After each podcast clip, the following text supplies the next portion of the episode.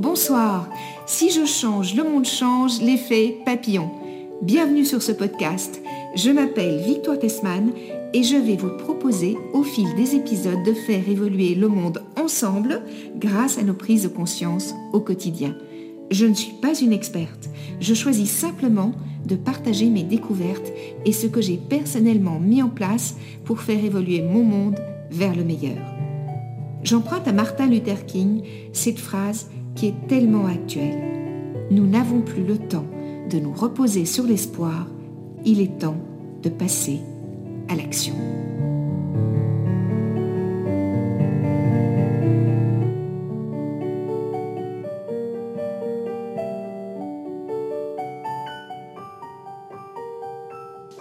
Bonjour Isalou. Bonjour Victoire. Bienvenue sur Si je change, le monde change, l'effet papillon. Merci et merci de m'avoir invitée. Écoute, il me semble que c'était un peu une évidence pour l'une et l'autre mm. quand on s'est rencontrés il y a quelques mois au festival Une autre façon d'aimer. Ouais. Et, euh, et ben voilà, on a, mis, on a dû trouver le moment pour pouvoir euh, passer ce moment ensemble et c'est formidable que ce soit maintenant. Isalou, euh, j'ai pour habitude, dans, si je change, le monde change, de proposer aux personnes que, que j'invite de se présenter elles-mêmes. Aussi, je voudrais te demander qui es-tu? Que fais-tu? Quelle est ta vie? Alors, qui je suis et ce que je fais? Alors, qui je suis, peut-être la première chose qui me vient, c'est que je suis une maman. Mhm. C'est très important pour moi d'être une maman de deux grands-enfants maintenant. Oui. Après, euh, je suis une maman, je suis une chercheuse, je, je cherche euh, comment aller bien, euh, comment, comment être un peu plus heureuse chaque jour. Donc, je suis dans une recherche de, d'un peu plus de bonheur. Et puis, euh, avec ça, avec toute ce, ce, ce, cette grande quête-là, euh, concrètement, euh, je, je, suis chef d'entreprise. J'ai deux sociétés. Une de production de visuels et une toute récente qui est un prolongement de mes livres. Donc ça, c'est aussi mon autre activité. Donc je suis aussi auteur de livres qu'on appelle de développement personnel. Mhm. Et, et, voilà, et mon autre société, on en parlera tout à l'heure, qui s'appelle Inside by Eye. Là, c'est vraiment le prolongement, c'est une façon, c'est une proposition de vivre le développement personnel différemment, avec des supports comme un t-shirt par exemple. Mhm. Voilà. Oui, c'est une jolie idée, on en parlera un peu plus tard. En effet, ouais. tu- c'est une très jolie idée dont, on va pouvoir euh, parler. Et donc, euh, voilà, tu, tu- tu produis euh, de l'audiovisuel. Je produis des films ouais, pour les grands groupes, ouais. Essentiellement sur des pro- problématiques humaines. Donc euh, ça, ça me passionne. Mhm. Je mets des, les collaborateurs en avant, par exemple. Donc euh, on révèle euh, les talents, on révèle les belles initiatives, on, ré- on révèle la force vive, en fait. Mhm. Tu vois, les hommes. Donc, Et si je ne me trompe pas, c'est un petit peu aussi ce que tu fais dans tes, dans tes livres, parce que finalement, dans tes livres, tu invites à, à trouver, euh, à révéler ce qu'il y a de meilleur en nous. À, à- à- tu- quel est le livre qui t'a permis finalement C'était le premier qui t'a permis d'émerger en tant qu'auteur? Oui, c'était la magie des matins. C'était vraiment sur les rituels du matin. Et ça, c'était euh, c'était issu de toute une quête aussi que j'avais eue depuis très très très longtemps, sur euh, qui est passée par euh, tous les de- le tout début des blogs, tu sais. Donc j'avais un blog qui s'appelait euh, 365 Mornings, dans lequel je posais une question par jour à toutes les personnes, la même question par jour à toutes les personnes que je croisais. Mhm. C'était pourquoi tu te lèves? Et, et issu de ça, j'ai failli en faire une exposition aussi, puisque j'avais cette partie, je t'en avais un petit peu parlé, mais euh, de cette, euh, cette, euh, comment cette grande partie aussi de ma vie qui était euh, les arts plastiques. Mhm. Oui, tu étais Euh, plasticienne. Oui, voilà, Mhm. c'est ça. Donc c'était photo, texte, interview euh, à la Sofical, en gros, même si je la Mhm. connaissais pas à l'époque, mais c'était un peu la même démarche. Et puis, euh, et puis petit à petit, c'est devenu donc un blog et puis une émission sur France Inter. Et c'est devenu après un livre. Une éditrice charmante, une petite fille, euh, est venue me chercher pour faire ce livre-là parce qu'elle savait que j'avais plus de 500 interviews derrière euh, pour euh, étayer un tout petit peu euh, ce, ce dont je parlais, à savoir pourquoi tu te lèves. Et c'est vrai que le lien en fait que je fais par rapport à ça, ce livre-là, c'était aussi pourquoi tu te lèves et pourquoi j'ai lancé ça. C'est parce que j'ai eu un cancer quand j'avais 29 ans et je, j'allais chercher les solutions chez les autres en fait. Mhm. Donc c'est comment tu fais toi? Et qu'est-ce qui te maintient debout? Et quelle est en fait. J'ai toujours été à la recherche de euh, cette force de vie, tu vois, qui fait qu'on se maintient debout et, Mhm. et voilà, et qu'on crée, qu'on se lève tous les matins et qu'on sourit et qu'on y va. Et, et voilà, donc euh, la magie du matin, c'est issu de tout cette, euh, ce travail personnel, comme une sculpture, tu vois, comme une espèce de glaise que j'ai sculptée euh, à travers des années, des rencontres, plein de rencontres sur les bons rituels. Et ça, clairement, moi, ça m'a énormément aidé, tu vois, à partir du moment où j'ai commencé à, à travers la maladie, à ritualiser mon bien-être et de pas attendre, tu vois, que la journée m'offre quelque chose, mais de, comme un petit écureuil, de me mettre en disposition, tu vois, de, de bien-être dès le matin. Moi, ça m'a complètement changé absolument tout. D'ailleurs, tu as parlé de, l'épigénétique euh, tout à l'heure. Et j'ai lu après que euh, dans l'épigénétique, tu vois, le côté. euh, j'ai fait de l'épigénétique après mon cancer sans le savoir, en fait, tu vois, à savoir, euh, j'ai travaillé mon esprit, donc c'est là où euh, vraiment j'ai commencé à méditer beaucoup, ça fait plus de 25 ans.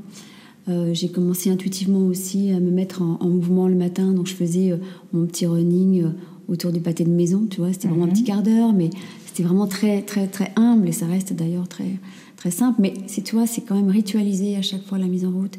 Et puis après, bon, comme tu le sais, l'épigénétique, il y a aussi l'alimentation. Je suis devenue végétarienne à ce moment-là. Il y a aussi le, le côté euh, euh, lien social, euh, les amis, le plaisir, la notion du plaisir aussi dans sa vie. Donc tout ça, en fait, j'ai mis en place des petites choses à travers des rituels.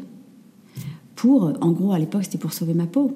Mhm. Bon, bah, ça fait 25 ans, donc ça a l'air de marcher quand même. Oui, Je absolument. rends grâce. Absolument. Mais, ouais. euh, donc tout ça, c'est issu en fait. Tous mes livres sont issus de cette, euh, de ce parcours personnel en fait. D'accord. Et donc, et en fait, comme tu dis, pour sauver ta peau, tu as été vers les autres pour voir comment eux, ils faisaient. Ouais, Mhm. exactement. Et ça t'a permis euh, d'offrir euh, toutes ces découvertes et d'en faire un, un premier livre qui a eu beaucoup de succès. Oui, c'est vrai. Je suis très euh, fière en fait de- Mhm. de, ça. Ça m'a un peu tombé dessus, mais oui, c'est ce qu'on appelle un best-seller. Et euh, ça a eu beaucoup de résonance euh, parce que à l'époque, il y avait euh, une proposition qui était le Miracle Morning, qui venait des États-Unis. Oui. Euh, mais qui est euh, quelque chose de, enfin un livre très euh, basé sur quand même déjà des rituels finis, c'est-à-dire que c'est il y a je sais plus 5 savers ou je ne sais rien qui correspondent pas forcément à tout le monde. Et puis il y avait cette mécanique un peu peut-être psychorigide de, wa- de warrior à l'américaine. Et moi j'ai proposé en plus de se lever à 5h30, enfin bon, et moi euh, j'ai fait une autre proposition issue de mon expérience et de toutes les expériences que j'avais reçues. Donc, euh, euh, c'était quelque chose de beaucoup plus. C'était un livre avec un axe beaucoup plus. C'est un livre avec un axe beaucoup plus doux, je crois, bienveillant. Plus souple, peut-être Plus aussi. souple. Oui. Et il s'agissait pas de, En gros, l'idée, c'est de se faire du bien le matin. C'est pas de se refouler dans une pression, quoi. Mhm. Donc, il n'était pas question d'être dans la performance. Je, je- c'est pas une voie de performance. C'est pas une voie non plus de pression. C'est vraiment une voie d'écoute et en même temps de soin de soi. quoi. C'est-à-dire vraiment de se mettre en priorité le matin pour se donner d'abord, parce que sinon on peut rien offrir aux autres si on n'arrive pas à se remplir dès le Ah, matin. Je suis bien d'accord. On oui. est d'accord. Oui. Donc l'idée c'est de se remplir. Moi c'est vraiment l'image que j'ai, comme un petit écureuil. Tu remplis ta petite besace de noisettes là avec tes, avec tes petits rituels pour te faire du bien. Et après ça va, t'es armé, c'est bon. Mais je pense que j'avais fait une étude aussi par rapport au matin. Euh, j'avais donc appris que euh, le petit déjeuner, par exemple, c'est une, une pratique assez récente dans notre évolution. Mais on se rend bien compte maintenant que pour même vivre une vie, enfin, tu vois, une journée relativement, euh, de manière confortable dans son esprit déjà, pour éviter le stress, etc. Bah, le petit déjeuner le matin, vie à, pris à la va-vite, tu vois, c'est pas vraiment un- n'a aucun intérêt. aucun intérêt. Ça ne prépare pas du tout Ouais. en fait. Non, non. Donc maintenant, il faut peut-être réintroduire, changer de, de perception aussi, de, de comportement Mmh. même, de comment mieux se préparer le matin, au-delà d'un petit déjeuner pris à la va-vite, qui en plus parfois n'est absolument pas adapté parce Mmh. qu'on prend que du sucre. euh, bon. Et donc c'est l'idée de se mettre en route pour euh, être bien déjà dans la journée. C'est ça aussi qui a, pour moi, a changé aussi quelque chose dans la façon de prendre soin de moi. C'est de, de- de- d'envisager maintenant ma vie euh, moment après moment. C'est-à-dire que toi, c'est vraiment, j'ai mis, je vois ça comme, comme mis sous microscope, et c'est un moment après un moment après. Et ça, ça va être l'addition, tu vois, de ma vie. C'est-à-dire que l'addition d'abord d'une journée, un moment plus un moment plus un égale une journée, et puis une journée plus une journée un égale euh, ma vie. Et donc je me suis dit, ok, maintenant je vais célébrer, prendre soin et, euh, Du et- chérir le moment. Donc voilà, donc chaque moment y compris le matin, parce que c'est quand même le premier moment de la journée. Donc ça donne le ton, généralement, sur tout le reste. Donc pour moi, c'est devenu un rendez-vous, mais incontournable, de me faire du bien dès le premier moment. Et de me dire bonjour aussi, tu vois. Mhm. Parce qu'on dit bonjour aux autres, mais hello. Donc l'idée, c'est quand même de se connecter déjà, à être bien en conscience pour dire, ok, maintenant, je peux y aller. On peut passer une belle journée. Voilà, j'ai tout mis en place, l'esprit, j'ai ouvert le cœur, euh, mon corps s'est mis en route. Ok, la machine à peu près en route. Allez, go, on y va. Mhm. Mais tu vois, c'est ça un peu l'idée. J'ai rencontré un jeune couple il n'y a pas longtemps et j'ai trouvé que c'était charmant ce qu'ils euh, ils m'ont raconté comment ils démarraient leur journée. Et en fait, euh, l'un et l'autre, quand ils se réveillent, se disent d'abord bonjour à, lui, à eux-mêmes, tu Ouais, vois. Ils respirent, ils réintègrent, se réapproprient leur corps et une fois qu'ils ont fait ça, ils se tournent l'un vers l'autre pour se dire bonjour Magnifique. avant de se lever. Et j'ai trouvé que c'était. Ils m'ont dit ça dure pas longtemps, mais euh, on ne pourrait plus faire autrement. Je trouve ça. Mais c'est tellement très joli. merveilleux. Moi, je Ouais. suis tout à fait euh, charmée par euh, cette. Ouais. ouais, Mais se dire bonjour d'abord. Mm. Oui, parce que comment être vraiment avec l'autre, comme tu le disais très Comment bien, comment être vraiment avec l'autre si on n'est pas d'abord euh, vraiment avec soi en Installé fait. dans ses chaussures, quoi, Ouais. tout simplement. Ouais. Et très souvent, en plus, quand on est maman, tu as vécu ça aussi, en plus, quand on a des petits-enfants, on est complètement tourné vers eux d'abord. Et après, on se projette dans le, dans le travail. Et donc, on n'est jamais véritablement connecté à soi. On est toujours à l'extérieur, quoi, pour les autres, ou le taf, ou les obligations sociales. Et, et moi, je sais même pas comment. Maintenant, je sais même plus comment faire autrement que. euh, que d'être avec moi et pour être avec moi, pour bien vivre ça, c'est il faut d'abord se dire bonjour Mhm. et se chérir un tout petit peu et se faire du bien, se soigner, Mm. prendre soin de soi. On vit avec soi toute une vie, donc euh, autant être sa meilleure amie. Et donc après ce livre-là, qu'est-ce que tu, tu peux nous raconter un petit peu ce que tu as écrit Alors je me suis Je rendu sais que moi compte- je t'ai rencontré sur le thème de la joie et Oui. j'ai trouvé ça formidable. Mais euh, voilà, peut-être que tu peux aussi euh, faire le cheminement des livres. Oui, euh, voilà, ouais, avec plaisir, parce je que c'est pense en que ça, c'est- ça permet de découvrir tout ton, tout ton, voilà, tous tes écrits, ton œuvre, ton cheminement, tes... C'est adorable. Euh, alors, dans l'idée de la magie du matin, tu vas voir, il y a une cohérence dans tout. Parce qu'encore C'est une fois, pour ça c'est- aussi que j'avais envie que tu en parles. Parce qu'en fait, j'écris, euh, j'écris euh, à chaque fois, ce sont des problématiques personnelles que j'essaye de, de- de dépasser, de résoudre. Donc les livres ont vraiment suivi, euh, une logique. Donc au départ, c'était avec la magie du matin, c'était comment prendre soin de moi autrement que de que, que- c'est même pas autrement, c'est comment prendre soin de moi différemment maintenant parce que je trouvais que tu vois, j'ai toujours eu des aspirations pour l'écriture, j'ai toujours écrit, mais je n'avais jamais été publiée ou j'allais jamais jusqu'au bout parce que parce que j'écrivais que de manière pointillée, tu vois, et j'arrivais pas à installer ça dans une constance, une régularité. Et donc je m'oubliais à chaque fois, puis après tu reprends ton livre trois mois après pour les vacances, enfin bon. Et puis au moment où ma petite maman, euh, tu vois, était en train de, de, de partir, de, que euh, elle m'a dit mais j'ai- j'aimais pas du tout le matin au départ, vraiment pas du tout le matin. Et elle m'avait dit mais tu sais euh, ma chérie à un moment donné il faudra que tu comprennes que c'est le matin que ça se passe donc euh, je te conseille. Elle m'avait dit ça juste avant de mourir tu vois. Et, et puis là je me suis dit je sais pas pourquoi je l'écoutais là tu vois j'étais plus la petite fille rebelle qui qui était en opposition par rapport à maman et donc j'ai dit ok je... et donc j'ai essayé aussi parce que je sais pas la vieillesse la maturité j'en sais rien donc la magie du matin c'était vraiment comment tu vois prendre soin de moi euh, pour vivre une journée. Voilà. En, en forme et avec moi-même. Et puis après j'ai écrit euh, la magie du sommeil parce que je me suis rendu compte et pour tous ceux également qui me, qui me suivaient qui me disaient bah ouais ça ça marche la magie du matin. C'est-à-dire encore une fois c'est pas comme Miracle Morning il s'agit pas de faire Hansweih une heure avant ou une heure et demie avant. Parce que déjà on se lève assez tôt les mamans les machins etc mais mais euh, c'était surtout de prendre même enfin moi j'étais plus dans l'état d'esprit qu'il fallait euh, cultiver que de faire absolument quelque chose donc tu vois pour la magie du matin pour moi c'est de se mettre en route déjà avec soi dans un état d'esprit pour soi-même et donc ça pouvait prendre que 10 minutes 5 minutes même parfois tu vois une minute mais certaines personnes me disaient, euh, mais moi en même temps, je dors mal. Donc l'idée de me réveiller même un petit peu plus tôt, au-delà de cette compréhension que c'était d'abord un mindset. Eh ben, j'ai du mal en fait à. Est-ce que tu aurais une solution pour les sommeils, le mauvais sommeil? Et je me suis rendu compte qu'à l'époque, je ne dormais pas bien moi non plus, parce que ben, les décès, pleine monopause, euh, donc euh, je dormais pas en fait. J'avais perdu le sommeil moi aussi, donc je me suis dit, ok, en fait, c'est vachement intéressant que je retravaille là-dessus aussi, parce que c'est vrai que ça devient plus dur. Donc j'ai repris mon bâton de pèlerin, j'ai été voir euh, des spécialistes du sommeil, et j'ai essayé de, comprendre ce que c'était que cette problématique de sommeil et comment mieux dormir. Et, euh, et j'ai trouvé un angle qui me va bien. Euh, euh, voilà. Et l'angle, c'est de cette compréhension en fait que le sommeil, c'est une problématique de sommeil, c'est vraiment que un symptôme et qu'on soigne pas le symptôme comme la fièvre. par...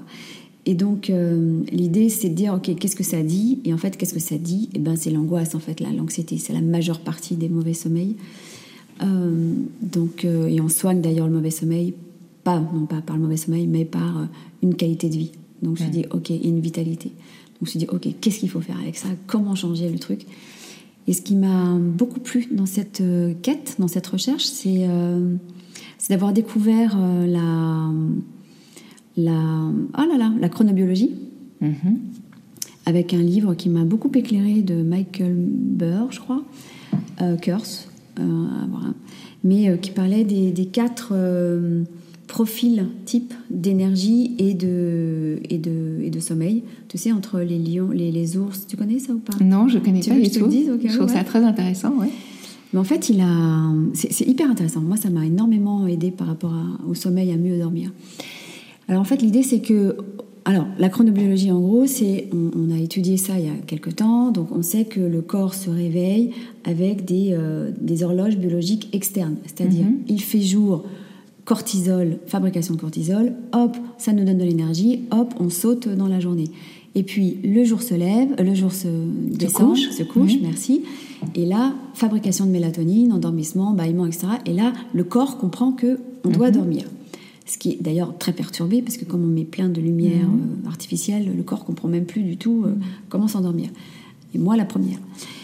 Et, et, du coup, la chronobiologie s'est dit bon, à un moment donné, c'est comme ça qu'on a découvert le truc. On a, tu sais, dans les années 62, on a commencé à, mettre euh, des spéléologues, tu sais, euh, euh, dans les grottes mhm. pour voir sans repère temporel comment, comment ça se passait pour eux. Et on s'est rendu compte que dans le noir total, ils recréaient en gros le course, la course du soleil. D'accord. Et on a découvert donc cette horloge biologique interne. D'accord. Qui s'est appelée la chronobiologie. Et alors, donc après, c'est l'étude de ça. Mhm. Voilà. Il y a eu des prix Nobel très intéressants là-dessus. C'est vraiment une grande, euh, un grand développement pour la médecine de demain. Bah, tu vas voir pourquoi. Euh, et donc, euh, ils ont identifié quatre grands, je te vulgarise beaucoup la chose, ils, ont, ils ont identifié quatre types de, de profils. Donc, 50% de la population, c'est ce qu'on appelle des ours. C'est-à-dire qu'en fait, il y a deux profils je termine pour bien comprendre, c'est que, tu vois, lorsque ce spéléologue recrée ce qu'on appelle euh, les cycles circadiens, c'est-à-dire mhm. en gros 24 heures, sans aucun repère temporel, les plantes aussi, hein, mhm. mais euh, eh bien, certains, on s'est rendu compte que certains pouvaient faire 24 heures, d'autres 23h05, d'autres, enfin, toi, c'est en gros 24 heures. D'accord, oui. Ce qui fait qu'on a identifié quatre, c'est pour ça que je reprends, quatre grands profils. Le premier, il y en a deux qui suivent la course du soleil normalement, qui n'ont jamais de problème de sommeil. Donc les ours, 50% de la population. Donc c'est des, plutôt des gros dormeurs. Dès qu'ils ont des problèmes, etc. Au contraire, le sommeil, c'est un refuge. Mhm. Et dans parfaitement bien. C'est plutôt des bons vivants. Donc avec un peu d'embonpoint. Et puis, euh, comme ça va avec les bons vivants, tu vois, c'est plutôt des gens très sociaux le soir et, et on, boit des petites bières et on voit les potes, et etc. Tu vois, on a de l'énergie, de mhm. l'énergie qui suit la course du soleil. 50% de la population, c'est ça. Notre société est construite sur euh, une typologie d'ours, tu vois. D'accord. Les horaires de travail, de machin, de restaurant, ça. Après, il y a euh, les lions. Les lions, c'est 15%, je crois, les lions. Les lions, c'est typiquement euh, les lève Donc, tu vois, les lions, c'est ils ont faim le matin, ils doivent déjeuner, ils ont de l'énergie. C'est des early birds, comment on appelle ça des, euh, matinaux. Le monde appartient à ceux qui se lèvent tôt. Mhm. Donc ils ont de l'énergie, ils doivent manger le matin et puis ils galopent toute la journée. Mais le soir, non, alors là on va rester tranquillement euh, euh, à la maison, plutôt casanier le soir. Ils se couchent plutôt assez tôt, enfin relativement tôt. Et, et donc les, sorties, etc., on verra le week-end prochain, tu vois, pour le cinéma, mais là, on va, rester tranquille ce soir. Voilà, donc ça, c'est les deux profils qui n'ont jamais de problème de sommeil, vraiment. Les mhm. deux autres, dont je fais partie, sinon j'aurais pas fait un livre. les deux autres, il y a alors les loups. Donc mhm. les loups, concrètement, ce sont les noctambules. Donc eux, tu vois, les, ados, hein, au départ, c'est un peu ça. C'est-à-dire que le matin, il faut même pas leur parler, tu vois. Donc c'est archi grognon, ils n'ont pas faim véritablement le matin. Et puis l'énergie euh, vient petit à petit dans la journée et le soir, euh, ils ont une patate d'enfer. Typiquement, beaucoup d'artistes, tu vois, mhm. sont décalés par, la cour, par mhm. rapport à la course du soleil. Et puis, il y a les dauphins, dont je fais partie. Donc les dauphins, c'est les plus flippés de la bande. et comme tu peux voir, il y a trois prédateurs. Mhm. Le dauphin n'est pas un prédateur. Le dauphin, c'est un, quelqu'un, il, il, surveille. C'est un, mhm. c'est une, il alerte, tu vois. Il sonne l'alarme. Et, donc, ça fait des sommeils. Je ne sais pas comment toi tu, tu es. Où est-ce que tu vas te repérer? J'essayais de, de, me poser la question en t'écoutant. Mais c'est des sommeils hachés en permanence. Moi, je me réveille constamment, toutes les une heure et demie, ou enfin, tu vois. Et c'est pas, ce sont pas des insomnies. Parce qu'en fait, c'est ça aussi, c'est qu'on a plein d'idées reçues sur le sommeil. On se dit, ah, mais moi, je suis insomniaque. Ce qui n'a rien à voir. C'est qu'on a des types de sommeil différents. Mhm. Et que j'ai remarqué, en fait, à partir du moment où j'ai su que c'était pas du tout l'insomnie, c'était juste des rythmes très mhm. hachés. Mais qu'en fait, j'étais pas, j'étais pas fatiguée, en fait. Et que je n'aurais jamais 8 heures de sommeil comme les autres, euh, parce que c'est pas mon profil, en fait. C'est mhm. pas mon profil chronobiologique. Et à partir du moment où je l'ai su, eh ben moi, je me suis dit, ok, j'ai déjà, j'ai décomplexé aussi. Je me suis dit, ok, en fait, je ne suis pas fatiguée. Donc, où est le problème, en fait, au fond? Et euh, j'ai revisité plein de choses aussi autour du sommeil et ça m'a réappris avec des rituels, etc., à, à mieux dormir, en fait. Maintenant, j'arrive à mieux comprendre, donc mieux driver mon sommeil. Donc, je me prends plus le chou quand je me réveille, par exemple. Dans la nuit, je me dis, ok, c'est normal, je surveille le groupe. Tout ça a un lien, en fait, euh, tu sais, par rapport à notre euh, survie, mm-hmm. notre adaptation. Oui, le, fameux cerveau reptilien qui qui veille à la survie de l'individu ou du groupe. C'est ça. Et chacun avait son rôle en fait. les uns allaient chasser la journée, etc. Les autres mhm. surveillaient. Et donc on hérite en fait de ça, tu vois. Mhm. Et donc je me dis bah ok c'est noble de, de, surveiller euh, le mhm. sommeil des autres. Donc, euh, donc voilà, ça c'était. Alors tu t'es, tu t'es repéré toi du coup? Mais j'ai l'impression que je suis plutôt dauphin aussi. Alors, ah, c'est possible. Mais euh, on peut être dauphin en dormant pas trop mal, c'est-à-dire en se réveillant mais en se rendormant et tout ça. Oui. Alors les dauphins, généralement, c'est quand même parce que le problème du mauvais sommeil, c'est l'anxiété, comme je disais. Les mhm. dauphins sont quand même, tu vois, ils cogitent quoi. C'est-à-dire que dès qu'il y a un mhm. problème, ils dorment plus. Par exemple, moi, c'est ça. Oui, j'étais comme ça quand, plutôt quand j'étais plus jeune. Aujourd'hui, j'ai l'impression que je, suis, je, me réveille la nuit et puis je me rendors. Et c'est pas un problème. voilà. Donc peut-être que tu es dauphin, mais tranquillou. Tu es un dauphin mhm. tranquille. peut-être que tu es un dauphin tranquille. Ou un dauphin qui a trouvé sa tranquillité. Ou un dauphin qui a trouvé sa tranquillité. Donc ça, c'est euh, la magie du sommeil, donc à la suite de, tu vois, donc ton, Second, euh, ton second ouvrage. second livre. Le troisième, c'est euh, Je voulais te dire I love you. Mm-hmm. Préfacé par Marc Lévy aussi, mm-hmm. comme la magie du matin. Grande, grande reconnaissance, grande gratitude et fierté. Alors là, hum, je voulais te dire love you, c'est parce qu'entre temps, si tu veux, hein, quand j'ai eu ces ménopauses et les deuils, etc., enfin ce pourquoi je ne dormais plus, eh bien, euh, mon mari euh, de l'époque a eu l'excellente idée de me quitter. Et donc je me suis retrouvée en vrac, total, total, cassée, total, total. Mhm. Il y avait trop de chocs, tu vois, concentrés. Et là, je me suis dit, bon, là, je comprends vraiment rien à ce qui se passe. À l'amour, c'est quoi? C'est, enfin, bon, J'avais besoin de, comprendre des choses et de me reconstruire, parce que j'étais vraiment en vrac. Ce qui est pas mal, du coup, après. Parce que, mhm. mais sur le moment, tu trouves pas ça très agréable. Mais, euh, j'ai fait un gros travail, du coup, sur l'ego, quand tu n'as plus rien. Mhm. Bien sûr, oui. Quand tu n'as plus rien, et tu sais même plus qui tu es, parce que quand tu es en plus madame, mhm. euh, et qu'ensuite tu n'es même pas madame, tu, vois, tu dois tout reconstruire sur des tas de choses. Puis moi, j'ai un rapport à la sécurité aussi euh, existentielle, pas financière, mais tu vois, donc euh, ça m'avait perturbé de plus me sentir protégée aussi, tu vois. Mhm. Voilà, il y avait des tas de choses comme ça. Bon, bref, et donc euh, là, comme je suis moi pratiquante, méditante, pratiquante, bouddhiste depuis plus de 25 ans, juste après mon cancer, eh bien, j'ai la chance de pouvoir rencontrer certains maîtres quand ils passent en France. Et là, j'ai voilà, eu l'envie de, de, faire ce livre avec un grand maître tibétain qui s'appelle Sapcho Rinpoche. sur c'est quoi l'amour en dehors des représentations culturelles et voilà, c'est quoi? Et comment faire en sorte qu'avec un autre, ça fonctionne. Voilà. Mhm. Et donc j'ai fait ce livre, euh, je l'ai suivi à travers, euh, c'est un petit peu comme Eat, Pray and Love, tu sais, euh, mhm. mange, prie, aime. C'est vraiment, c'est divisé en trois chapitres. J'ai j'ai mis sous microscope la déclaration d'amour qu'on fait tous à un moment donné quand on rencontre quelqu'un et qu'on sent attaché. C'est dire je t'aime mhm. en anglais, parce que les interviews étaient faites en anglais, donc c'était I love you, c'était plus facile pour faire mon, mon livre. Donc mon livre est divisé en trois chapitres le I, Comment, euh, c'est qui? Celui qui dit je t'aime, c'est comment il fonctionne, le. Euh, c'est qui C'est quoi euh, Le royaume du jeu. Le, love, donc c'est quoi l'amour Et en dehors des représentations culturelles, parce qu'on n'aime pas de la même façon euh, au XVIe siècle que maintenant. Et en fonction des, cultures. Des cultures, absolument. Donc judo-chrétienne ici, c'est amour, euh, engagement, éternité, euh, fidélité, etc. Ailleurs, pas forcément. Mhm. Donc c'est quoi, en, enlevant tout ça, surtout que ça bouge beaucoup en ce moment avec mhm. le polyamour et avec toutes mhm. ces, nouvelles pratiques aussi amoureuses, moi je trouve formidable parce qu'il y a plein d'ouverture derrière ça.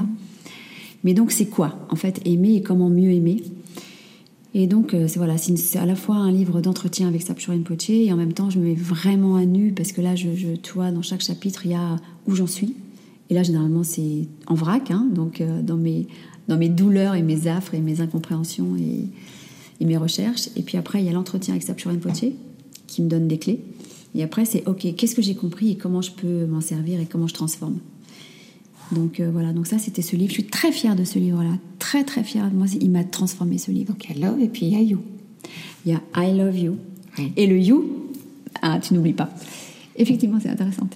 Et le You, et le You pour la petite histoire, quand j'ai eu l'idée de la construction du livre, c'est en trois chapitres. Après, enfin pas après, mais en, milieu des entretiens. Mhm. Ça s'est fait sur presque une année. Hein. Donc au milieu des entretiens. Euh, et, donc, du coup, je me suis dit, OK, je vais faire comme ça. Donc, j'ai, toi, j'ai, on a retranscrit toutes les interviews. Et puis ensuite, euh, tout, ce qui était, tout, tout, euh, tout, ce qui était de l'ordre du high, du jeu, hop, je tabilo-bossais, je le mettais, tu vois. Et après, j'ai fait donc imprimer, parce que sinon, j'arrive pas du tout, moi, à travailler sur ordinateur à un moment donné. Donc, j'ai fait imprimer tout, mon, tout mon travail. Et quand j'ai été chercher chez le photocopieur, là, tu vois, mes trois pochettes, I, love, you, alors, il y avait le I, il y avait à peu près 67 pages autour du I. Love, il y avait à peu près 47 euh, pages. You, tu sais combien il y en avait de You? Non. tu vas nous le dire Il y en avait 9 pages. Ah oui ah oui. Et donc c'était un vrai problème parce que là je me suis dit, ça ne peut pas être possible parce que écrire un livre avec un gros chapitre un moyen. Et, après, neuf pages dans le You, tu vois, ça va pas être très mhm. équilibré. Pas. Et donc, je non, j'ai raté quelque chose. Donc, euh, c'était avant le Covid, la Covid. Bref, j'ai dit, ça un poche. Il faut que je, refasse des interviews parce que là, c'est. Il va falloir sauver le You, là, parce que là, il n'y a vraiment pas mhm. grand chose. Il n'y a que neuf pages, donc je pense que j'ai dû rater des choses. Et en fait, pas du tout. J'ai rien raté du tout. Donc, euh, c'est à lire, à voir pourquoi, en fait, euh, il y, a, y, a, ce You qui qui, euh, qui, qui, pose problème, enfin c'est pas qui pose problème, mais qui est un vrai, euh, à la fois un vrai mystère pour fonder vraiment un véritable amour et en même temps, enfin véritable ou pas, en tout cas être en relation avec le you. Et en même temps, euh, c'est si simple en fait. Et moi, ça m'a donné beaucoup de clés pour simplifier mes relations en fait, dans la compréhension hein, et dans le fait de, de comment dirais-je, de, de gérer. Du coup, peut-être que j'ai déjà dit le mot gérer, mais de, de, ouais, de gérer la relation de manière beaucoup plus claire, simple et, et généreuse, quoi. Mhm. Juste généreuse. C'est, ça m'a beaucoup simplifié l'esprit et mes rapports. Et puis le dernier euh, livre, c'est Open, c'est sur l'ouverture. Oui, c'est sur celui-là que nous nous sommes rencontrés. exactement. Et ça, c'est issu aussi. Alors, c'était fou cette histoire aussi parce que j'ai euh, c'était après euh, toute cette quête, euh, j'étais en retraite et j'étais en haut d'une montagne, ça fait vraiment très stéréotypé, mais c'est vrai, je me suis dit, j'avais grimpé une montagne pendant une journée, tu l'effort que ça demande, parce qu'en plus avec l'altitude, c'était quand même un peu sportif et compliqué. Et à un moment donné, je me suis assise, j'étais un peu en haut de la montagne, et j'ai fait une méditation, tu avait plein d'espace devant moi, tu vois, l'horizon comme ça devant moi. Et je me disais, mais. Oh et là, j'ai reçu, mais tu sais, un moment, j'ai vécu un moment d'extase totale. de, je me disais, mais c'est quoi ce truc, toi, ce moment d'extase extraordinaire? Et j'ai vraiment senti que, toi, tout l'espace, il n'y avait que ce mot-là qui venait, toi. J'étais dans l'espace pratiquement, parce que j'étais pratiquement sur le toit du monde, c'était pas très loin du Tibet. Et en même temps, euh, il y avait tout l'espace en moi. Et je me disais, mais toutes ces heures de méditation, de pratique, de, même de psy, de machin, tout ça, enfin, toi, pour histoire de, de, de mieux se comprendre, d'être mieux avec soi, simplement assise devant un paysage et ressentir cet espace-là, cette ouverture-là, je me suis dit, mais en fait, mais c'est ça, quoi, c'est l'ouverture, en fait, ce qui me fait aller bien. Mhm. C'est l'ouverture. Et ce que j'ai compris à ce moment-là, d'où le livre, c'est que, tu vois, c'était comme un claquement. L'ouverture, ça, c'est une quête facile, en fait, parce que c'est. Tu peux tout de suite, dès que tu changes ton esprit, une pensée, tu peux te réouvrir. Donc, tu peux avoir accès au bonheur là tout de suite avec cette quête, enfin, en tout cas, ce, cette compréhension de l'ouverture en soi. Il suffit d'un déclic en soi. Mhm. Une pensée, réorientation de l'esprit, et puis tu peux ouvrir ton cœur différemment, et paf, tu profites du mouvement, du mouvement. Du euh, mouvement aussi, et du moment. Lapsus, ouais, c'est mhm. très joli. Très joli lapsus, ouais. Mais du moment, effectivement, mhm. alors que sinon, tout on reste enfermé dans, dans nos ruminations, ou dans nos colères, ou dans nos... Et donc voilà. Et donc quand je quand j'en ai parlé après mon éditrice de l'ouverture, elle me dit ah, mais oui c'est un très beau sujet etc etc. Je l'ai signé et paf confinement, c'est-à-dire grande fermeture. alors là c'est tu vois je me disais mais là là ça va être euh, comment parler d'ouverture et des bienfaits de l'ouverture alors qu'on se fait tous chier à être fermé, tu vois et en plus c'était une nouvelle euh, c'était une grande nouveauté pour nous dans, notre humanité de rester enfermé comme ça. Et donc j'avais peur d'être un peu à côté. En tout cas, en Occident, euh, c'était vraiment très très nouveau ce genre de choses. On a vécu quand même trois ans euh, compliqués quoi, avec cette fermeture vraiment. Et en même temps, ben, je l'ai expérimenté aussi cette fermeture, cette ouverture différemment que je ne le pensais au départ sur ma montagne, tu vois. Et je l'ai expérimenté aussi et je l'ai travaillé euh, ben, pendant ces, ces années de confinement. Euh, et, je me suis dit, justement, plus c'est fermé, plus pour s'en sortir, il faut s'ouvrir, en fait. Et j'ai vraiment, tu vois, mais comme une, une addicte, tu vois, comme une petite tortue qui va vers la mer, j'ai vraiment été de plus en plus dans des exercices d'ouverture, de compréhension de comment ça fonctionnait l'ouverture en nous et comment ouvrir, parce qu'il n'y a pas d'autre solution. Pour être heureux, il faut être ouvert. Dès qu'on est en mode fermeture, on n'est pas heureux. Donc, or, c'est vrai que c'est compliqué l'ouverture parce que ça nous met en état de fragilité, l'ouverture. ça fait peur aussi. Ça fait peur. Mhm, mhm. Mais en même temps, il y a un prix à payer. On ne peut pas être heureux en état de fermeture. Sinon, on est en vase clos, on est en séparation, on n'est pas non plus en, comment dirais-je, en, découverte. Euh, et on est en état de tristesse. Enfin, la fermeture, de toute façon, c'est, on reste dans son petit ego. Ça réduit. Ça réduit. Alors que pour le rire, le partage, l'amour, euh, la création, euh, il faut s'ouvrir. Donc voilà, donc c'est tout un essai et tout un mes compréhensions personnelles sur euh, comment, c'est quoi l'ouverture, c'est-à-dire que ça ouvre sur quoi, ouvrir c'est quoi, ça, on ouvre quoi à mhm. l'intérieur et, et, comment on y arrive, les bienfaits de l'ouverture et comment on y arrive, parce qu'encore une fois, il n'y a pas d'autre solution pour être heureux. Donc voilà. Mais tout ça, voilà, tous ces livres-là sont des, des, en fait, réflexions personnelles. Chacun de tes livres est d'abord une, une, véritable enquête, ouais. mais aussi, euh, donc tu vas vers les autres. Ouais. Tu vois comment ce que les autres te, t'offrent résonne en toi. Exactement. Comment ça t'aide toi-même et, et, tu offres ça au monde en fait. Hein. Exactement. Et c'est ce que je trouve très touchant aussi dans ton travail, c'est que c'est qu'en fait pour t'offrir des choses à toi, pour aller mieux, pour, euh, pour pouvoir être une humaine mieux dans sa vie sur cette planète, euh, finalement tu as été regardé à l'extérieur, mais pour pouvoir le, le, le, digérer, l'analyser, le, et puis en faire quelque chose pour toi que tu offres à nouveau au monde. C'est très joli. Mm. J'ai pas vu ça comme ça, mais je trouve ça très très beau ce que tu En tout cas, moi, c'est comme ça que je le perçois. Tout à fait.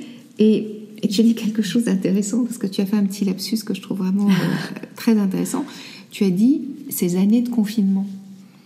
Et en fait, c'est un peu ça ce qui nous est arrivé parce qu'on a été confinés quelques mois, mais après, on a été tellement contrôlés que c'était un peu comme, comme des années de confinement en fait. Alors que en Europe, quand même, euh, en Occident en tout cas, on n'a on pas la sensation d'être confiné. quand on vit en Chine ou quand on vit en Corée du Nord ou quand on vit euh, dans d'autres pays où, où, tu vois, il y, a, y en a beaucoup d'autres malheureusement, on, on, sait ce que c'est qu'être privé de liberté. Nous, on n'a pas trop cette sensation-là dans nos vies. Et, et là, on, on, a eu deux ou trois ans où, c'était quand même quelque chose de très étrange. À... Moi, ça m'a, ce qui m'a, ce qu'on a traversé m'a beaucoup fait penser à ce que disait Mandela quand il disait que que finalement il avait découvert en prison ce qu'était la liberté. Absolument, j'ai beaucoup pensé à ça aussi, ouais. Et que finalement la liberté c'est un état d'être, c'est pas quelque chose qu'on va chercher. Ouais. C'est c'est un état d'être, c'est un état d'être intérieur. Et intérieur, absolument. Et c'est ce que tu partages, c'est ce que tu dis finalement, que que, que la, la, la, joie, elle, c'est cette ouverture au monde, euh, et que, que, quand on est dans cette ouverture au monde, dans cette curiosité, la joie émerge en fait, la joie est là et le non? Le potentiel de joie est le là. Le potentiel de joie, c'est très juste. Après, tu vois, on, peut ne pas, on peut regarder aussi le monde et être quand même en état de lucidité et pas forcément trouver la joie. Moi, je trouve pas toujours la joie, mais le potentiel est là. Mais en tout cas, moi, ce qui m'intéresse dans ce travail d'ouverture, c'est déjà de voir. Mm-hmm. Tu vois, de voir pour avoir la possibilité de transformer, de rendre fertile les choses.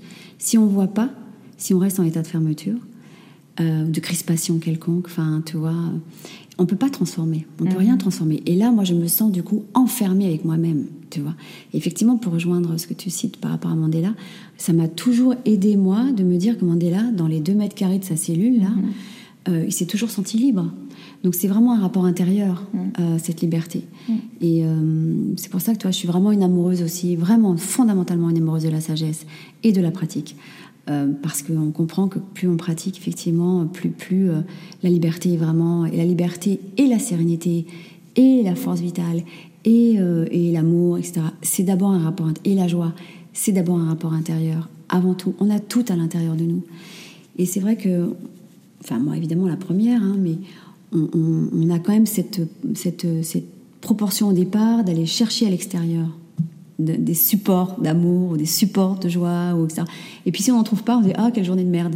Mais mais c'est une erreur fondamentale en fait de posture existentielle. Oui, c'est ça. Oui. C'est vraiment posture, de posture existentielle. C'est vraiment de, de, savoir en fait que c'est d'abord en nous. C'est d'abord une question de regard, d'état d'esprit tout est qu'une question de regard et de perception. Mhm. Donc, à partir du moment où tu commences à dire Ah, ok, c'est que mon regard, bah attends, je vais travailler mon regard. Absolument. Et après, là, tu peux devenir libre, heureuse, euh, amoureuse, euh, mhm. parce que c'est qu'une question de regard. Et toi, tu dirais que c'est la, la, découverte et la pratique du bouddhisme qui t'a permis de changer ton regard? Ah oui, moi, ça m'a énormément. En fait, oui, ça m'a énormément aidé parce que mhm. on ne travaille que ça. Mhm. Tu vois, le, la pratique bouddhiste, ce n'est que un travail de, de mindset, c'est que un travail d'esprit, d'état d'esprit. On travaille que l'état d'esprit. Donc forcément, après, il y a plein de pratiques dans tous les sens, tu vois, qui t'aident, parce que c'est, de la haute joaillerie à l'intérieur de, de nos esprits, hein, quand même, hein, tu vois, c'est compliqué, on s'échappe, on se connaît pas, il y a les émotions par-dessus, parce qu'entre l'esprit, il y a le lien avec les émotions. Alors les émotions nous aveuglent aussi, enfin bon. Et donc c'est une espèce de gros brouhaha parfois, ou gros brouillard qui nous emporte. Mais à partir du moment où tu comprends, enfin on arrive à pratiquer effectivement plus, en tout cas avoir confiance dans le fait que... Euh, et un peu de pratique dans le fait qu'à partir du moment où tu commences à, à, changer, pas à changer tes idées, mais à prendre conscience que tout n'est qu'une question de, de perception, que c'est ta perception pour reprendre Schopenhauer, tu sais, le monde est ma représentation. Moi, ça a été, toi, à 18 ans, comme j'ai fait philo, là, donc c'est ça qui m'a énormément ouverte avant le bouddhisme, c'est cette phrase-là de, Schopenhauer, tu vois. C'est-à-dire qu'en fait, je me disais, ok, le monde n'existe que par ma représentation. Donc si je le vois triste, c'est juste mon regard. Donc, ok, comment je peux le changer? Donc, ben voilà, il faut travailler son état d'esprit. Et c'est tellement génial, parce qu'en plus, ça, ça, on dépend de personne d'autre. On est victime de rien, on a tout dans les mains, en tout cas dans l'esprit plutôt, mais mm. tu vois. Oui, oui, bien sûr, bien sûr. Alors, merci Zalou, hein, parce que tout ça est une grande justesse. Moi, ça me touche beaucoup. Ça, ça, répond tellement à, ce que je ressens et à ce que je vis, et à ma façon aussi de regarder le monde, que, avec d'autres mots, mm. une autre histoire, mais mm. vraiment, ça me touche beaucoup. Alors, ce podcast, je l'ai aussi euh, initié parce que parce que moi j'ai eu la chance d'être élevée par une maman qui était très amoureuse de la nature et du vivant et mm. qui tout petit tout petit nous a montré euh, ce, ce que c'était que respecter ce vivant Et, et en fait, euh, je, me, je me dis qu'on vit actuellement une période un peu complexe, dans le sens où euh, on nous dit qu'on a. Quand j'ai commencé à écrire le livre, si je change, le monde change, on nous disait qu'il restait 12 ans pour nous réveiller. Là, on nous dit, récemment, on nous a dit qu'il restait maximum 3 ans. Mmh. Euh, et en même temps, il y a eu les élections françaises, le premier tour il n'y a, pas longtemps. Euh, on entend les jeunes qui sont totalement révoltés par ce qui mm. s'est passé au niveau des élections parce mm. que parce que eux, ils ont l'impression qu'on leur vole leur avenir, mm. euh, que le climat est pas mis là où il faudrait, enfin où il faudrait le mettre dans les priorités des politiques que euh, les écosystèmes, euh, l'écologie, l'environnement, la justice sociale, tout ça n'est pas assez prioritaire. Mm. Quel est ton regard sur tout ça? Alors ça peut-être un peu choquant. Euh, déjà, moi, je suis très écolo. J'ai envie de changer les choses. Enfin, je suis très. mes enfants aussi. Enfin, on est très sensibilisés par ça. La cause animale aussi. Moi, c'est quelque mm. chose qui me. les élevages intensifs, etc. Enfin, c'est quelque chose qui me révolte complètement. Je trouve une cruauté sans nom. Mm-hmm. Après, c'est vrai qu'en étant euh, avec cette vision, euh, tu vois, de sagesse bouddhiste, oui. on, c'est ce, qu'on appelle le samsara. C'est pour ça que ça, m'intéresse vraiment d'avoir ton regard, tu vois. C'est ce qu'on appelle le samsara. C'est-à-dire le mhm. samsara, c'est euh, c'est le monde dans lequel on vit, qui est un monde, avec le premier précepte de Bouddha, tu vois, qui est, c'est un monde déjà où tout est souffrance. Alors, ça ne veut pas dire souffrance, douleur, mhm. mais ça veut dire que c'est avant tout l'insatisfaction, de l'ignorance, euh, des guerres d'orgueil, des, etc. Tu vois. Et dans notre pratique, enfin dans notre posture, on ne peut pas changer le samsara. C'est le samsara. C'est-à-dire le chaos, c'est le chaos. Tu vois, c'est comme la vision taoïste, tu sais, il y a l'harmonie, le chaos. Le chaos, c'est le chaos. Le monde de samsarique, c'est le monde samsarique. En plus, c'est un... Bon, je ne vais pas rentrer dans les détails. Mais par contre, nous, on peut se libérer de samsara. Tu vois, la voie du Bouddha, c'est ne pas de changer le samsara. On ne peut rien changer. C'est-à-dire qu'en fait, quelque part... Alors, quelque part, tant qu'on sera, euh, tant qu'on n'aura pas un niveau de conscience général, tu vois, mhm. euh, plus élevé que euh, nos cerveaux reptiliens, avec beaucoup d'agressivité, de, de, bêtises. Enfin, toi, j'étais à Tel Aviv, il y a eu un attentat. il suffit simplement de, tu vois, de se mettre au nom d'un dieu quelconque, mais sur sur un banc et, de viser, euh, tu vois, sur, mhm. une, sur une terrasse et, et, se sentir en plus totalement légitime là-dedans, tu vois, tant qu'on comprend pas en fait qu'enfin, pour moi, hein, pardon, mais que c'est, euh, c'est, comment dirais-je, c'est euh, non, je ne veux pas que j'aille sur ce terrain-là parce que je pense que je vais me faire désinguer, mais pour moi, c'est de l'ignorance, quoi. Tu vois, il y a vraiment une forme d'ignorance et de bêtise avec ça. Tu vois, on peut pas. Mhm. C'est pas ça les, les, les préceptes, euh, comment dirais-je, religieux, peu importe quelle religion, mais il me semble que c'est quand même, ça, ça prône quand même l'amour, la bienveillance, l'entraide. Voilà, c'est ça qui est étonnant, c'est qu'en fait, quand on regarde tous les livres saints, sacrés, euh, toutes les religions, toutes les philosophies euh, de, de, vie, on retrouve toujours l'amour en fait. Normalement, et finalement, et finalement, c'est pas ce qui s'exprime la plupart non, du temps. Non, ça part en cacahuète, hein, mhm. clairement parce que on est, parce que je trouve qu'on est, on est trop voilé, c'est-à-dire qu'on travaille pas suffisamment sur nous. C'est vrai que c'est difficile de travailler sur soi-même, mhm. mais oui, on est tous ignorants dans le sens on se connaît pas, on est mu par des choses, tu vois, on sait même pas un jour on aime, on n'aime plus, voilà, c'est comme ça, on sait même pas pourquoi. Et puis, euh, et puis on a subitement une agressivité, subitement on est blessé, subitement, enfin voilà, on est humain, donc on mhm. est traversé par euh, des millions euh, d'états d'esprit différents à la seconde, et puis des émotions qui, de, parfois même de, la minute à une autre, euh, bascule. Mmh, mmh. Donc tant qu'on est, si tu veux, dans cette forme d'ignorance et presque d'immaturité, enfin, je ne sais pas comment dire, tu vois, comment veux-tu que le monde change Toi, c'est pas possible. On est 7 milliards, il faudrait que 7 milliards de personnes euh, euh, puissent ensemble faire le même travail de conscience et, et et de bienveillance envers les uns les autres. C'est-à-dire sortir aussi des euh, prisons mentales, de croyances fortes, euh, j'ai raison, tu as tort. Euh, donc tu vois, donc moi, donc dans l'idée, nous on peut pas changer ça. Mhm. C'est titanesque. Comment veux-tu qu'on change ça? C'est toi. En revanche, on peut se libérer de ça.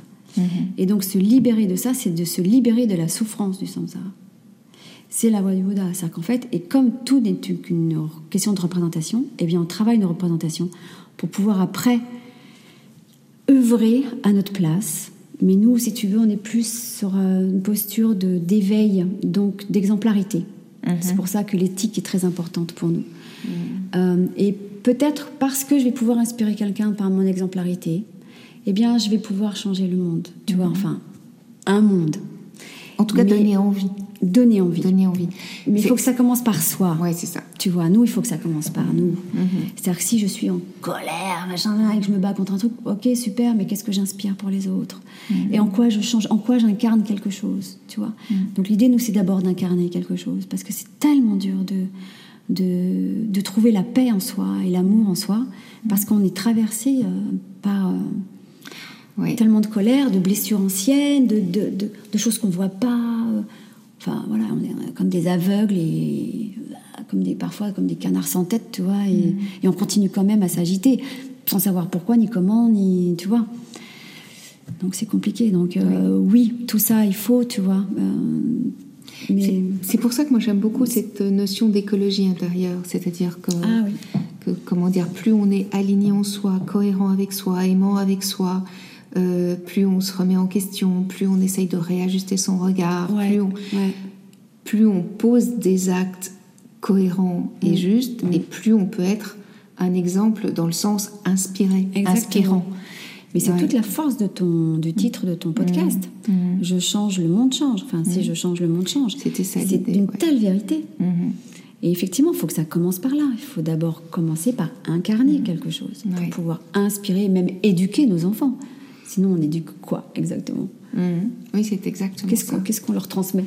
Je- je- Ça pose un vrai gap. Oui, on est tout à fait d'accord. Mm. On est tout à fait d'accord. Est-ce que tu as envie de nous... Voilà, par- comment dire, toi, tu, de façon très concrète par rapport à tout ça, par rapport au changement climatique, par rapport à toutes ces choses-là, tu, tu, tu mets en place des choses, tu, tu as changé, des- t'as changé des choses dans ta vie? Ouais. Oui, alors déjà, j'essaye de plus. Tu vois, avant, je prenais des avions intérieurs, par exemple. Maintenant, j'en prends plus. Je prends le train, par exemple. C'est des, petites, euh, des petits changements comportementaux, mais je n'ai plus de voiture. Mhm. Euh, donc, je fais tout à pied, euh, trottinette, vélo, euh, voilà. J'essaye de pas polluer, tu vois, le moins possible. Et puis après, je fais hyper gaffe. Donc ça, c'est les gros trucs de transport. Mais au-delà de ça, l'eau, par exemple, je fais hyper gaffe. Pour l'eau, je n'achète plus de bouteilles en plastique. Euh, J'ai des, des- des petits mugs que je balade tout le temps. Euh, J'essaye, c'est pareil, à ma mesure, tu vois, euh, par rapport à la lessive. Enfin, je prends des produits écolos. euh, les produits solaires aussi pour pas tu vois polluer la Les mer océans, les, océans ça, ouais. Voilà c'est des petits gestes euh, cumulés j'essaye de les avoir au maximum j'en apprends aussi Mm-hmm. différents tu vois par exemple l'autre jour j'ai reçu un ami et je suis une buveuse de thé tu vois et, et j'ai des sachets de thé. Il me dit ah mais non faut pas des sachets de thé toi c'est du papier du papier je dis oui c'est vrai. Alors je fais super gaffe euh, à ça. Mais donc maintenant je dis ok c'est vrai ça va être des feuilles et puis je vais mettre mon petit truc et plus long. Mais euh, toi c'est des petits gestes mais euh, cette, cette vigilance quand même euh, à avoir sur euh, enfin j'essaye et puis alors bon moi je suis végétarienne enfin flexi euh, parce que j'étais végétarienne pendant 15 ans mais là maintenant je suis flexi euh, mais je me refuse de manger euh, de la viande parce que c'est quand même une cause de pollution enfin de tu vois la culture C'est l'une des pour- plus grandes Mais causes ouais. de pollution, ouais, absolument. donc là, moi, je ne veux pas alimenter ça du tout. Donc, euh, en plus, il y a de la souffrance animale derrière. Donc, alors ça, moi, c'est même pas en rêve. Enfin, c'est un truc qui me... Alors, toi, j'en ai même, toi, là, j'en ai des frissons. Je ne comprends pas comment on peut euh, euh, élever des animaux avec une telle cruauté. C'est-à-dire que c'est des êtres vivants.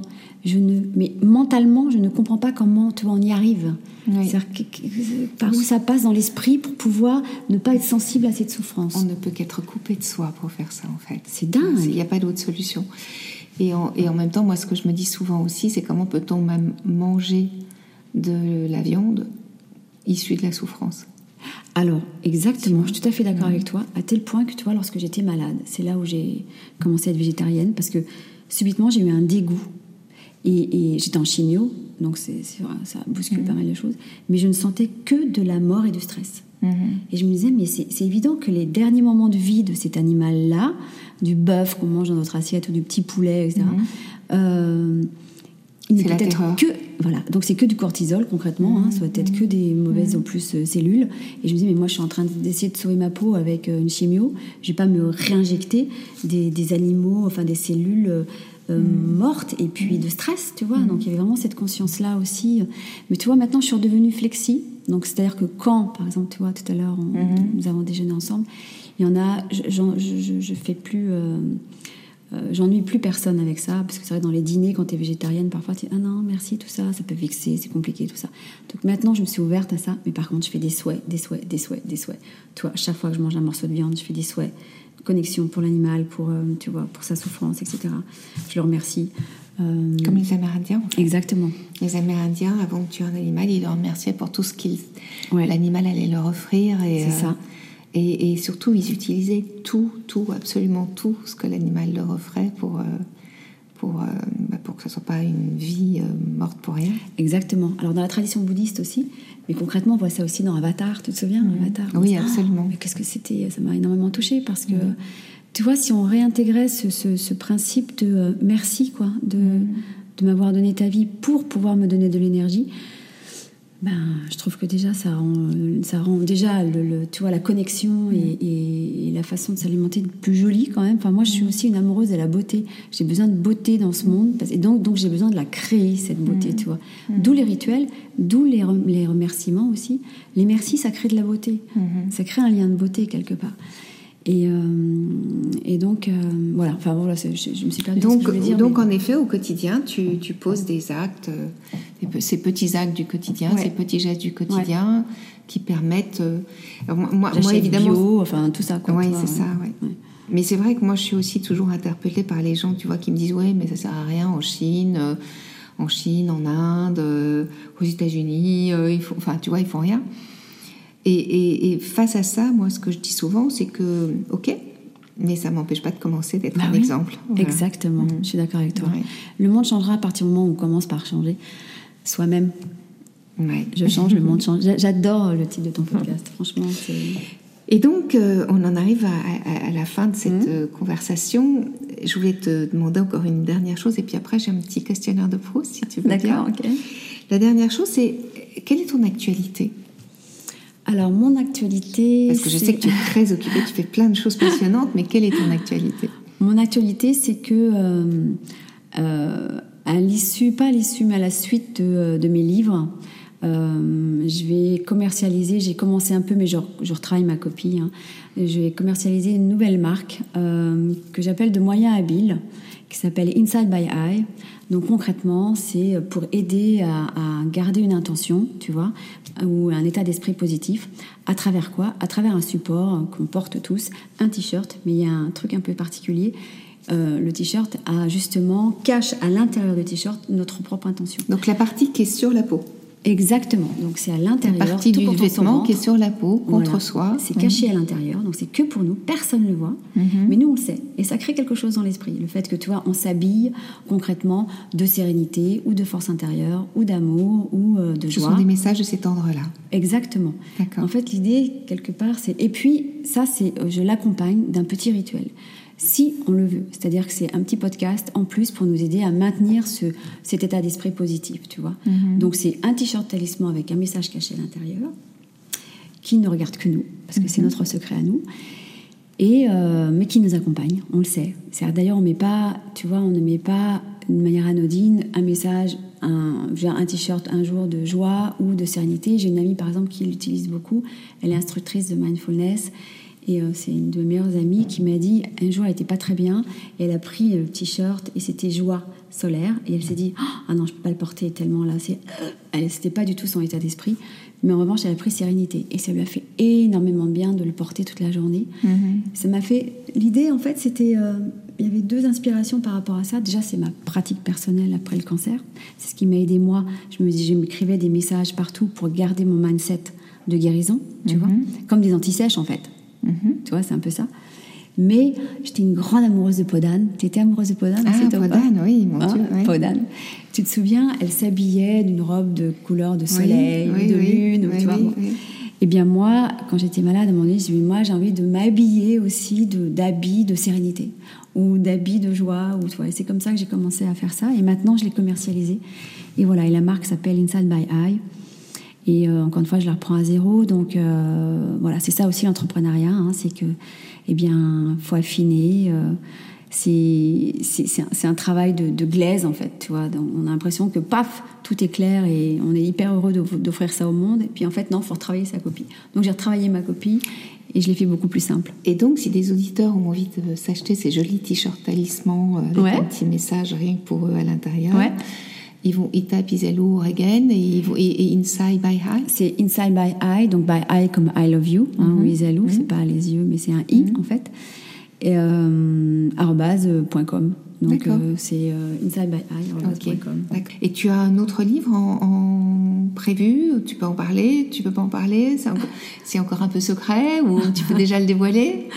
oui, je peux déjà dévoiler le fait qu'avec Arnaud Rioux, donc, qui est un auteur très connu de beaucoup, et chaman, on écrit un livre ensemble en ce moment qui devrait sortir si tout va bien, euh, peut-être pas l'automne prochain, mais début 2023. Euh, D'accord. Et on prend beaucoup de plaisir à, l'écrire ensemble, même si on a des emplois du temps un peu compliqués de temps en temps, mais euh, on y arrive en avance. Et ça, c'est un grand, grand bonheur. Bon, mais c'est super. Donc, vivement ce prochain livre, alors. Merci.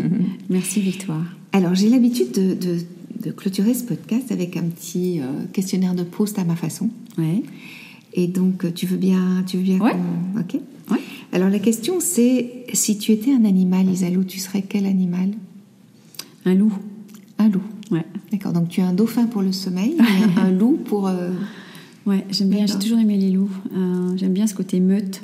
Oui. Et euh, ouais, ce côté meute et fidèle. Mhm. Ah, et moi c'est un animal que j'adore, qui est malheureusement trop méconnu et, et sur lequel il y a un inconscient collectif négatif dramatique, mais c'est mm. un loup, c'est un animal extraordinaire, le loup. J'ai, Fascinant. Je me suis beaucoup documentée sur lui. J'ai créé une histoire pour enfants sur le loup. Ah oui. Ouais.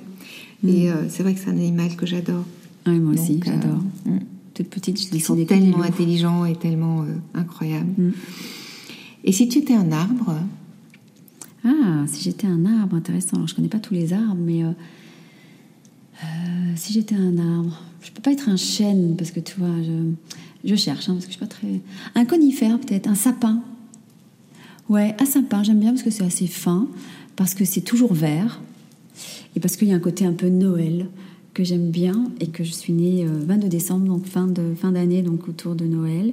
Et ça me rappelle plein de souvenirs. Euh, et la montagne aussi. Ma mère était du Jura. Enfin, mhm. il venait de Russie, mais mhm. de Jura. Et donc, ouais, un sapin. C'est fin et en plus, c'est, toi, il y a un truc d'élévation mhm. hein, auprès des mhm. sapins. Ouais. Et si tu étais une fleur ou un autre végétal? Ah, Si j'étais une fleur, peut-être une, mm, ouais, peut-être une rose, dans le sens où euh, je vois bien que je peux avoir des petites épines parfois. Tu vois, ce côté de protection, parce que d'après ce que j'ai mhm. compris, les roses la, rose a développé des épines pour se protéger. Ouais, c'est peut-être un petit peu ça. Je me sens à la fois toi, une petite rose, euh, toi, mais avec des petites épines qu'il faut, qu'il faut travailler, quoi. Mhm. Toujours pareil, tu vois. Mhm. Des peurs, des blessures, euh, des petits systèmes de protection, enfin, comme nous tous, tu vois. Mais en tout cas, moi, je, je, vois mes petites épines. Toi, tu reconnais tes épines. Mes petites épines, ouais. Et si tu étais un minéral Alors, un minéral, euh, genre quoi, un minéral Une pierre, la terre, c'est un minéral aussi. Un minéral. Euh, je te dis ce qui me vient comme ça, hein, parce que voilà, une turquoise. Je sais pas, c'est un minéral une turquoise? Oui, bien ouais, sûr. Ok, super. Bien sûr. Donc ouais, une turquoise, parce que j'adore cette couleur. Je trouve qu'elle est, il y a une lumière particulière, il y a, mm. il y a des évocations particulières aussi. Je trouve euh, très belle cette pierre. Mm. Et ma dernière question, mm. qui à mon avis va pas te sembler étonnante, euh, si après une vie bien remplie, tu décidais de te réincarner sur cette planète, comment, quel monde aimerais-tu découvrir? Ah ah Dans l'idée, dans l'idéal, tu vois, ça serait un monde. Euh, toi, je vois tes animaux là derrière. Toi, ça serait déjà un monde où euh, les animaux puissent vivre, euh, toi, en paix, quoi, en n'étant pas élevés juste pour cette machinerie immonde Mais, et puis aussi, attends, ta question c'est, oui, c'est- ça parle pas d'un monde idéal, c'est dans quel monde j'aimerais vivre un Oui, Oui, oui. alors donc c'est forcément un monde idéal. tant ton faire, le monde Ouais. qui serait idéal pour toi. Oui, voilà, c'est ça. voilà. Donc c'est forcément un monde idéal.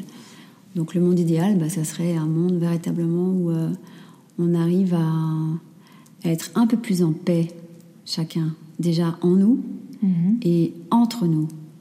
En paix et après, ce qui va avec, je trouve, dans, dans cette notion d'entraide. Cette notion Mhm. d'entraide est très importante pour moi. Je trouve que, tu vois, on a, on a été élevés là avec euh, Darwin et Oh oui, Hein, ces derniers Dieu, temps ouais, sur, ouais. vois, sur cette idée de compétition. Oui. et de- alors que tu dois bien connaître le travail de Pablo Servigne, j'ai l'impression que tu es sensible. Mm. Moi, j'étais été hyper euh, amoureuse de ce livre qui m'a vraiment ouvert sur autre chose, sur cette idée que l'autre loi de la jungle, c'est euh, c'est l'entraide.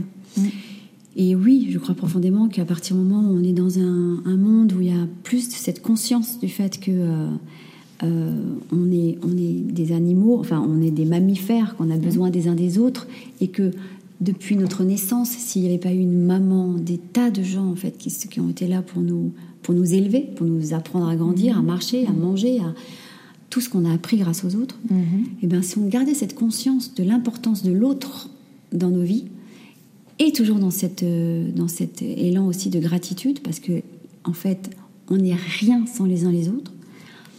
Et bien voilà, tu vois, ça, voilà. Dans ce monde-là, j'aimerais vraiment que, toi, de, de pouvoir revivre dans un monde où on a plus conscience. Oui, il y a cette conscience-là. Ouais, qu'on Oui. a besoin des uns des autres et qu'on est vraiment que l'entraide, c'est pas une option quoi. Mm. C'est c'est même une, c'est même une, comment dirais-je, euh, c'est pas une obligation, c'est même, c'est pas un devoir, c'est c'est c'est quelque chose qui nous grandit, c'est euh, c'est quelque chose qui En nous fait, c'est comme si ça, ça, dev- ça devait redevenir une évidence. Exactement, mais pas sur la notion de devoir ou de morale, Mhm. tu Non, vois. C'est vraiment sur cette notion de vital, quoi. Voilà, de vital, c'est vital qu'on soit en entraide. Et, euh, et moi, ce que je trouve très beau derrière cette notion d'entraide, c'est que quand on regarde après, quand on met sous microscope, quelle est l'émotion derrière l'entraide? Eh bien, c'est l'empathie. Et tu vois, on est, on est dans cette. euh, On est des êtres profondément empathiques, tous. Enfin, moi, c'est vraiment cette, cette notion, euh, tu vois, de, de- du fait qu'on est vraiment tous reliés à une profonde tendresse fondamentale. On a un cœur tendre au fond, au fond, tous. Même le djihadiste, euh, je sais pas où, tu vois, il a un cœur tendre pour quelque chose. Et, et si on arrivait juste à se relier à cette idée du cœur tendre qu'on a tous, ben, il y aurait plus de douceur, de compréhension et d'écoute déjà et, et de- d'entraide naturelle. Parce qu'en plus, euh, on est tous sur le même bateau. Quoi. Oui, Donc, quand euh, tu parles de te- cœur tendre, moi, ça me fait beaucoup penser au tout petit enfant. Le tout, tout, tout, tout petit enfant, il, Ouais. il a aucune. euh, rien de négatif. Il porte Bah rien négatif en lui. Oui, peut-être un karma, quand, quand on- Oui, après, vois, pour reprendre mais- les notions bouddhistes et tout ça, mais, mais il n'empêche que lui, euh, il arrive avec. euh, Juste sa pureté, son désir de vie, euh, son sourire. voilà, il est peut-être un peu triste quand il n'a pas à manger, Ouais, qu'il a faim, ouais, qu'il a mal au ventre, mais si on résout ça, il est de nouveau dans l'échange, dans, dans, dans le partage, dans le. Et en fait, c'est vrai que on, on, on perd ça en fait. Et, et- Ouais. Et moi, je trouve qu'on perd aussi même l'idée qu'en fait, on est dépendant. Quand on est petit, on, Mm. On est, est tellement ouais. dépendant. Non, mais Ouais. quand on est petit, on Oui, est. quand on est petit, tu on vois est dépendant. Tu vois. Et après, on oublie, on se dit ah non mais moi je me suis fait toute seule. Mm. ouais. No way, on se fait jamais tout seul et qu'effectivement, en plus, on est interdépendant. Mm-hmm. Donc il y a vraiment cette notion que l'autre, ce n'est pas une option, c'est pas un empêcheur de tourner en rond, c'est pas mon voisin qui me fait chier. Mm-hmm. Non, sans mon voisin ou sans extérieur, je ne suis rien. Mm-hmm. En fait, sans toi, là, tout ça n'existe pas. Non, non, mais sérieux. Oui, voilà. Et donc, et sans toi, j'existe pas. Et sans les uns les autres, j'existe pas non plus. Donc l'idée, c'est vraiment. Et de remettre euh, et vice versa, absolument, et inversement. Mhm. Mais pour moi, l'idée, ce serait vraiment de, tu vois, de travailler sur, euh, enfin, en tout cas, de, ouais, d'être dans un monde où on a beaucoup plus de conscience de, de cette notion de, de l'interdépendance dont tu parles, tu vois, et que au nom de ça, qu'on soit beaucoup plus dans la, dans la bienveillance envers les uns les autres et dans la gratitude. Merci, quoi. Merci, quoi. Et que finalement, l'humain, peut-être aussi, euh, si j'écoute ce que tu dis, se replace dans l'ensemble et non plus au-dessus de l'ensemble. Exactement. Parce qu'en fait, nous sommes, nous avons été créés par la nature. Mm. Nous sommes un- une des espèces Ouais, sur ouais. cette planète.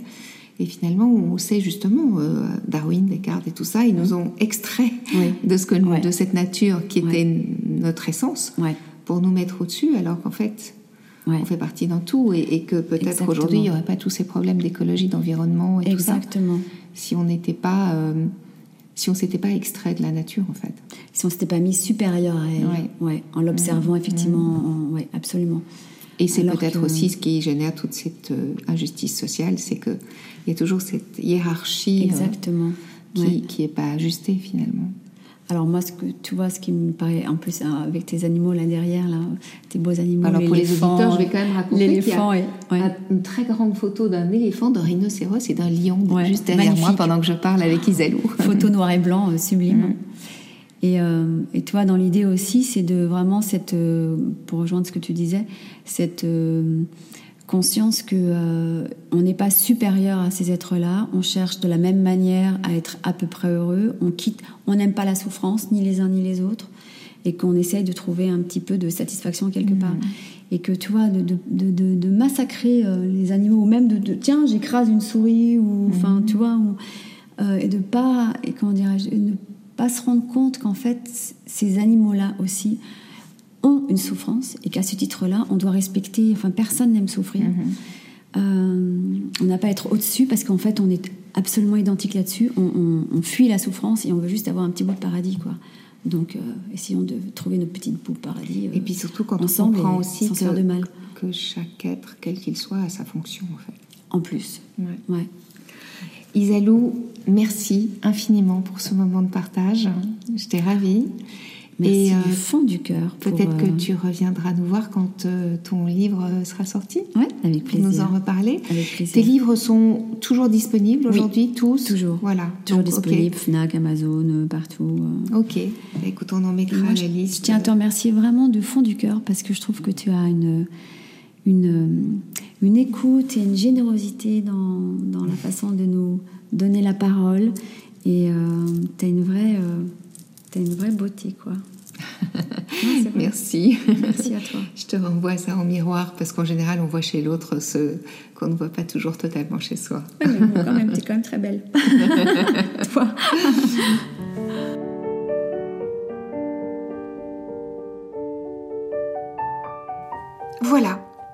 J'ose rêver qu'au fil des semaines, nous créerons ensemble un grand mouvement citoyen et humaniste qui prendra sa source dans nos envies du meilleur. Je compte sur vous pour m'envoyer des infos que je partagerai sur ce qui se fait près de chez vous, sur ce que vous avez mis en acte vous-même, sur ce que vous avez découvert et qui vous démontre que tout est possible. Si vous lisez mon livre, Si je change, le monde change, l'effet papillon, illustré par Laurie Neuis Barboteau, vous découvrirez que ce mouvement de conscience mondiale est présent partout et qu'il ne tient qu'à nous de l'inclure dans notre quotidien. Le changement ne viendra pas de nos dirigeants ou de nos politiques, en tout cas pas pour l'instant. Le changement et le respect de la vie ne peut venir que de nous, de toi, de moi, de nous. Merci d'avoir écouté cet épisode. J'attends vos commentaires et vos propositions avec impatience. Vous pouvez me joindre en commentaire sur ce podcast, mais vous pouvez aussi le faire sur Instagram ou sur Facebook à Victoire Tessman. Si vous avez aimé ce podcast, je vous invite à cliquer sur 5 étoiles sur votre plateforme de podcast favorite. À très bientôt sur Si je change, le monde change, l'effet papillon.